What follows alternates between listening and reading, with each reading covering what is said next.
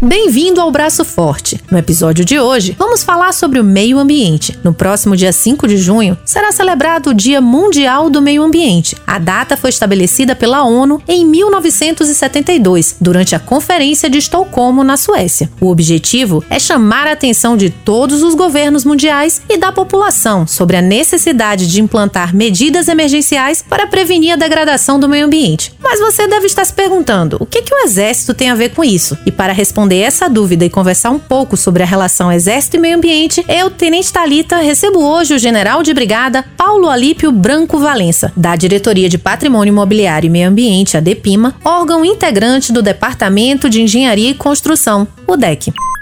Braço Forte, o podcast do Exército Brasileiro. Seja bem-vindo, general, ao Braço Forte, podcast do Exército Brasileiro. Obrigada pela presença do senhor, por dividir e compartilhar um conhecimento sobre o meio ambiente tão caro a nós e aos nossos dias. Eu que agradeço, Tenente Talita, pela oportunidade de discorrermos sobre algumas ideias quanto à gestão ambiental no Exército Brasileiro, um tema tão importante e relevante para a nossa força terrestre e para o nosso país. Então, general, eu gostaria que o senhor começasse explicando exatamente qual a relação do Exército na proteção ao meio ambiente e o que é a DEPIMA. Bem, geralmente quando as pessoas falam do Exército, vem à mente guerras, operações, treinamentos, mas não existe muito uma relação com o meio ambiente. Essa relação nem sempre está presente entre a força terrestre e o meio ambiente. No imaginário, né, da população. É, no imaginário da população. Mas o nosso exército possui um órgão especializado no meio ambiente possui uma diretoria que cuida do meio ambiente e do patrimônio imobiliário. Na verdade, o Exército entende que não há gestão do patrimônio imobiliário sem a correspondente gestão do meio ambiente. Mas o meio ambiente no Exército ele não se restringe só ao patrimônio imobiliário, ele alcança todas as áreas de atuação a logística, a ciência e tecnologia, a educação, as operações militares, enfim, tudo que nós fazemos tem a gestão do meio ambiente. General, o senhor falou muito bem aí, quando as pessoas falam do Exército ou pensam no Exército, elas lembram das guerras, das operações, dos treinamentos, mas quando a gente fala meio ambiente, talvez elas não façam essa relação com a Força Terrestre. Conta pra gente, General, quais as ações de preservação, prevenção, conservação, recuperação ambiental que o Exército realiza? Eu costumo usar uma figura, eu peço para as pessoas entrarem na internet e buscarem aquelas imagens de aplicativo de satélite em qualquer cidade. E à medida que se vai se aproximando, eu pergunto: onde está o quartel? Invariavelmente se aponta para a mancha verde de um grande centro urbano, de uma área antropizada, e ali a gente percebe a relação do exército com a preservação com a recuperação ambiental e com a conservação. Isso mostra exatamente o que representa essa relação de preservação, de conservação, de recuperação do Exército Brasileiro. Isso acontece com a nossa atuação de preparo e emprego, com todas as nossas atividades, pois cada integrante da Força Terrestre é um vetor de cuidado com o meio ambiente e de divulgação de corretas práticas ambientais e obediência à legislação ambiental brasileira. General, antes do nosso podcast, nós conversávamos e o senhor falou da importância da preservação dos biomas para o treinamento da tropa no Exército. O senhor podia explicar melhor essa relação? Certamente. Nós dependemos do bioma. Inclusive, no distintivo da Diretoria de Patrimônio Imobiliário e Meio Ambiente, nós temos um mapa do Brasil com as cores dos diversos biomas junto a um castelo de alvear que representa o patrimônio. Ou seja, o bioma é o terreno com as características naturais que ele apresenta isso é fundamental para que a gente faça nossa preparação, para que haja um emprego da doutrina militar terrestre. Se nós desconfigurarmos essa condição do meio ambiente, nós estamos perdendo a capacidade de treinamento, de preparação. Ou seja, o terreno é um aliado, o terreno faz parte do nosso poder de combate enquanto nos prepara para o emprego e é uma ferramenta de trabalho. Nós precisamos desse terreno com as características com as quais ele se apresenta. E nós temos muitas tropas especializadas cujo uniforme representa a cor do bioma. Então a gente vê aquela frase que se diz o meio ambiente nas cores da nossa farda. Então muitas tropas especializadas elas adotam a cor do bioma porque isso favorece inclusive a preparação deles. Eu sou do Nordeste e assim A minha mente, quando o senhor fala sobre esse assunto, eu lembro da Caatinga e dos militares que trabalham lá. Talvez algumas pessoas no Brasil essa visão não seja tão clara, mas para mim é, né? O exército se adapta ao meio ambiente em que ele convive, trabalha, treina, tem que fazer suas instruções. É verdade, o exército se adapta ao meio ambiente, não o contrário. Na Caatinga, particularmente, o uniforme do combatente da Caatinga, ele segue aquela roupa do vaqueiro, da população local, com couro. Material para proteger o militar Material também. Material de né? proteção com aquela cor amarelada, aquela cor bege, né? Que é o cenário né, do semiárido brasileiro. General, a preservação do meio ambiente é um assunto sério e debatido por todas as nações. No Exército Brasileiro, existe uma diretriz do comandante do Exército para ações voltadas ao meio ambiente no âmbito da força. O senhor poderia falar da importância dessa diretriz e como ela impacta no trabalho diário das organizações militares? A importância dessa diretriz é porque ela fala de medidas práticas. Era uma diretriz quadrienal, 2020 a 2023, e como eu disse, ela é essencialmente prática, que visa intensificar ações e aperfeiçoar o controle ambiental dos nossos quartéis, das nossas organizações militares. Essas diretrizes, ela tem um anexo bastante interessante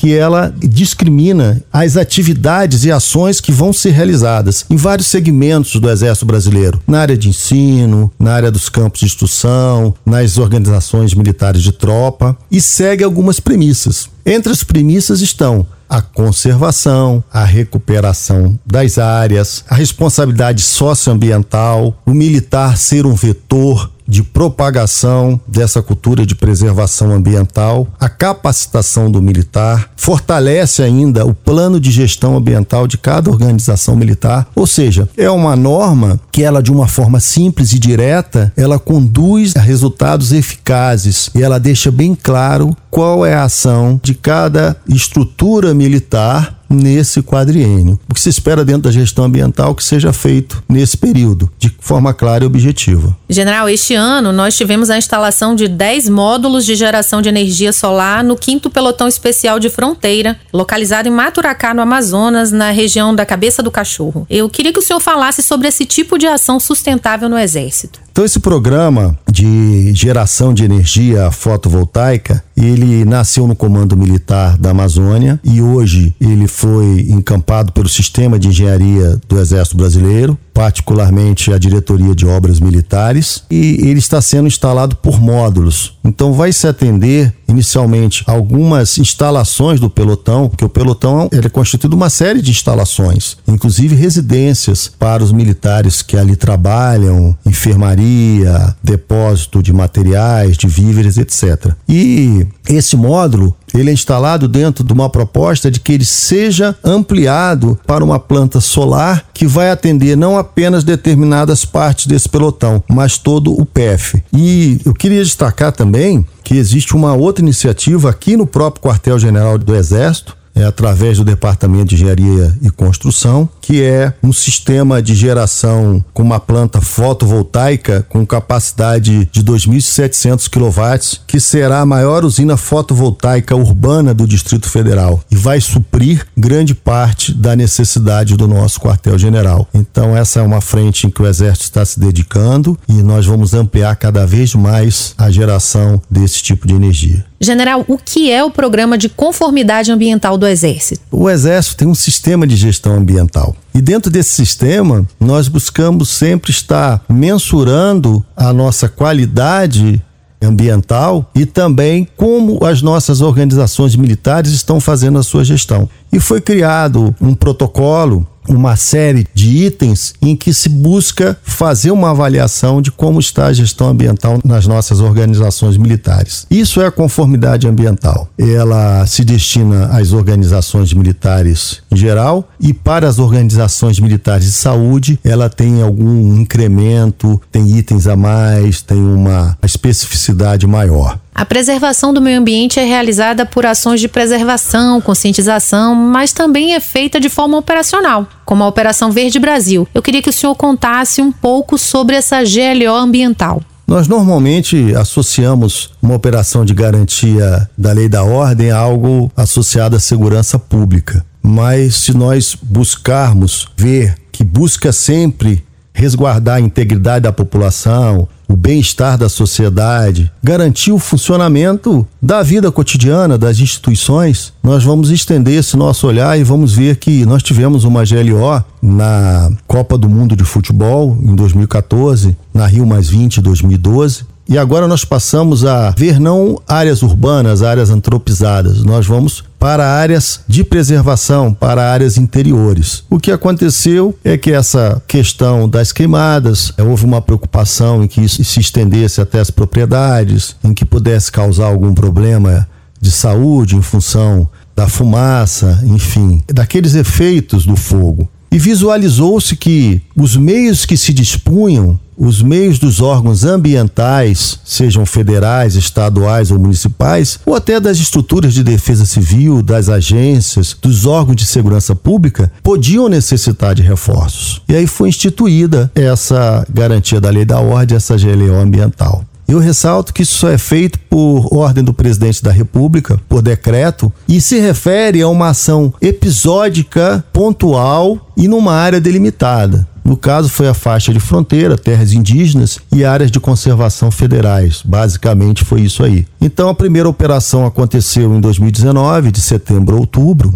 E os resultados dessa primeira operação eles foram altamente positivos e, em consequência, em 2020, a partir de maio, nós tivemos a Operação Verde Brasil 2 por seis meses, foi prorrogado, durou um ano, entrou em 2021. Basicamente, era combater ilícitos ambientais. O foco era combate ao desmatamento, porque o desmatamento alimenta a queimada e, numa segunda instância, o combate às queimadas. Mas, primeiramente, combate ao desmatamento. E é assim que foi empregado através de comandos conjuntos, e onde foram integrados órgãos da administração pública nas três esferas e o resultado foi altamente positivo. A Depima também realiza estágios de meio ambiente nas operações de paz. Qual o objetivo desses estágios e como a gestão e preservação do meio ambiente acontece em uma operação de paz e ajuda humanitária? A gestão e a preservação do meio ambiente nessas operações de paz e ajuda humanitária, elas são imprescindíveis. Hoje a ONU ela não admite apenas que se minimizem os efeitos da atuação de uma tropa numa operação dessas. Mais do que isso,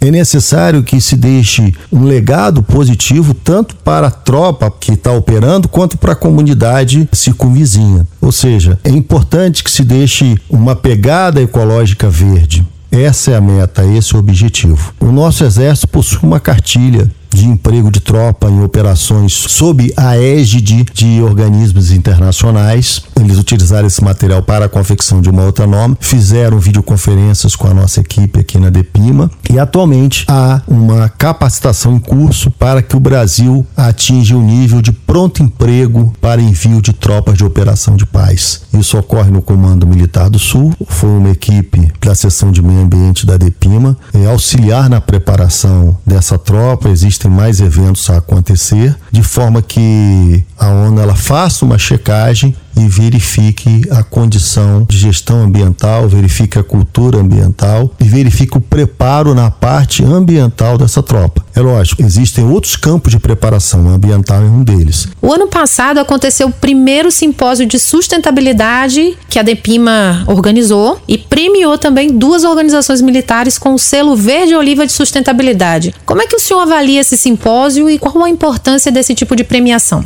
Como eu disse, foi um processo. Foram feitas reuniões, foram feitas palestras de capacitação, de nivelamento de conhecimentos. Inicialmente se fez um workshop para que pudessem ser mapeadas essas ações de sustentabilidade que já estão em curso e aquelas que podem ser reforçadas ou aperfeiçoadas. E chegamos até um simpósio.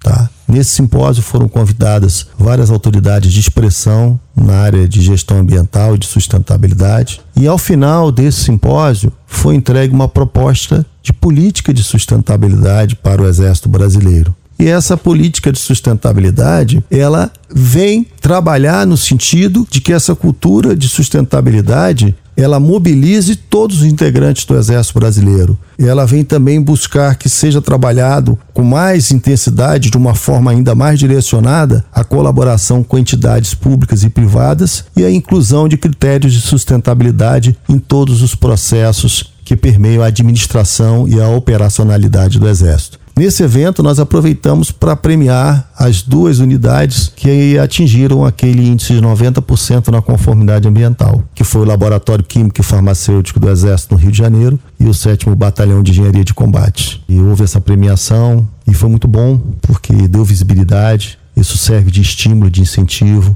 isso reconhece o trabalho desses comandantes, dessa tropa, dessas organizações militares. Tem uma autoridade do ramo do direito ambiental que, quando soube que iríamos falar sobre esse tema no nosso podcast, fez questão de dar seu depoimento sobre a relação Exército e Meio Ambiente. É o professor de Direito Ambiental, Celso Fiorilo. Vamos escutar, general? Pela oportunidade da comemoração da Semana do Meio Ambiente no momento em que estamos todos nós avançando juntos no caminho do desenvolvimento sustentável, é fundamental reafirmar que todo Estado tem e deve exercer livremente a soberania plena e permanente sobre todas as suas riquezas, recursos naturais e atividade econômica. A floresta amazônica, a Mata Atlântica, a Serra do Mar, o Pantanal Mato Grossense, a zona costeira, enfim, todos os nossos biomas são patrimônio nacional e, portanto, patrimônio do povo brasileiro. Nesse contexto, o nosso Exército Brasileiro vem desenvolvendo um papel fundamental em defesa dos bens ambientais do Brasil. Parabéns ao nosso Exército. Professor Celso Fiorilo é uma grande autoridade na área ambiental, particularmente com relação ao direito ambiental. É um colaborador, esteve presente no nosso seminário de direito ambiental em 2019, proferiu a aula magna e tem uma visão bastante clara sobre a soberania, sobre a defesa nacional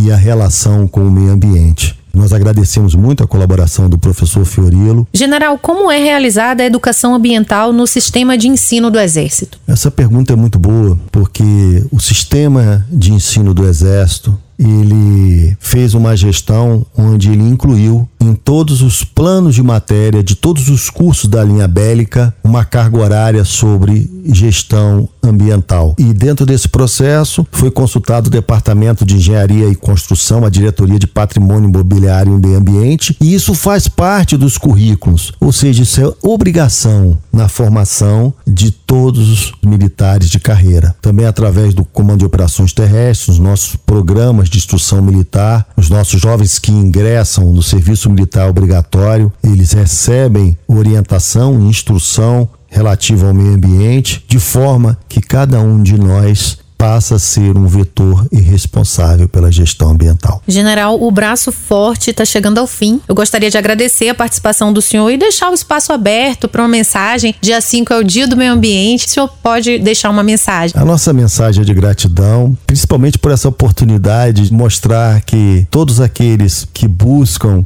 a melhoria ambiental, da gestão ambiental, a sustentabilidade, eles estão alinhados com os objetivos do Exército Brasileiro, eles são irmãos nessa busca pela melhoria da nossa sociedade, do nosso meio ambiente, pela melhoria da nossa condição ambiental e, consequentemente, da qualidade de vida das pessoas e até do desenvolvimento da nossa economia, que depende muito da nossa gestão ambiental. Braço Forte, o podcast do Exército Brasileiro, volta semana que vem, com temas do Exército, das Forças Armadas e da sociedade brasileira. Acompanhe nas plataformas de acesso e no site do Exército. Braço Forte, o podcast do Exército Brasileiro.